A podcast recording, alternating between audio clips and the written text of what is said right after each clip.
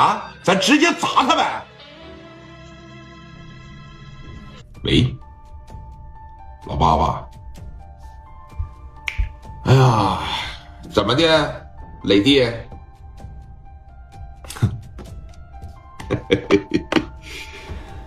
哎呀，我想说的是啥呀？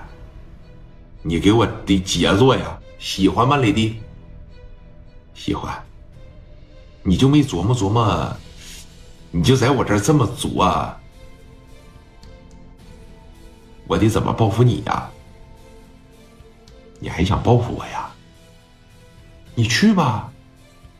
如果我要没有猜错的情况下，你现在是不是想砸我那个蓝天游戏厅啊？去吧，领着你那帮子兄弟，你进屋要是但凡能出来，算我输啊！我给你准备了没一百个打手，也得八十个。你一进屋，这边小门一关，他们在屋里边打死你。去吧，你不是能打吗？手底下这帮子人不是跟我俩抻脖瞪眼吗？来呀，来呀！电话啪就撂下，公然的挑衅你，怎么的？你要啊？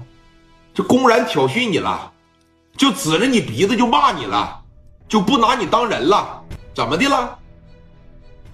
李哥这边在这大圈子转的嘎嘣嘎嘣直响，但是你看，人家对你聂磊是有备而来的。对吧？在聂磊的斜对面，车里边坐着三个人，一个叫朴大勇，一个叫小金子，一个叫小银子。这哥仨在这等着聂磊呢，就等你过来了。你等说聂磊刚说抄家伙来，抄家伙，这一说抄家伙，磊哥急的也是一团烂蛋了。哎，你一百人怎么的？八十人怎么的？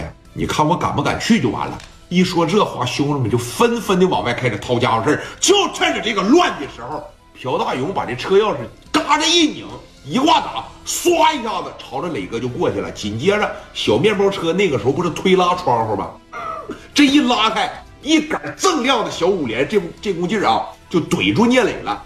来到聂磊这儿的时候，也是马上要到的时候，王群力当时看着了，磊哥，这一说磊哥，你再上前来不及了，这边快点拉过来。这一说拉过来，蒋元叭的一使劲，给聂磊往这边这一拉，聂磊也瞅着了，这边哐的一枪响了，等于是啥呀？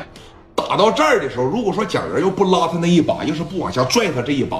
那就得喷聂磊脑袋上，往下边这一蹲，就结结实实的全他妈扫肩膀上了。然后车过去了，人家小五连往后边这一伸，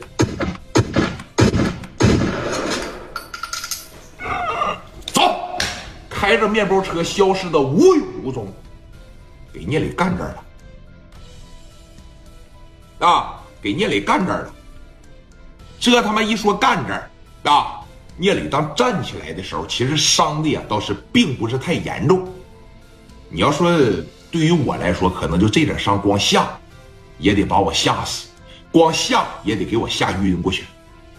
磊哥一起来，当时王群力说：“快快快，起来起来起来起来！”他们车上都有那个小急救箱，给磊哥打烂的这个西服外套，呲啦这一下子这一撕，满满的全是铅弹。磊哥就讲话了：“我他妈这。”大腿根子也也也那啥，我这胯骨啥的，好像也给我喷上了，给磊哥给打了。拿着这个碘伏啥的，开始往上边撒啊，紧接着往上撒酒精，然后呢，拿着这个东西，呃，那个棉布嘛，给他缠上。聂磊就说了，不行，上他那打他去。现在基本上是忘了肩膀上这个疼痛了。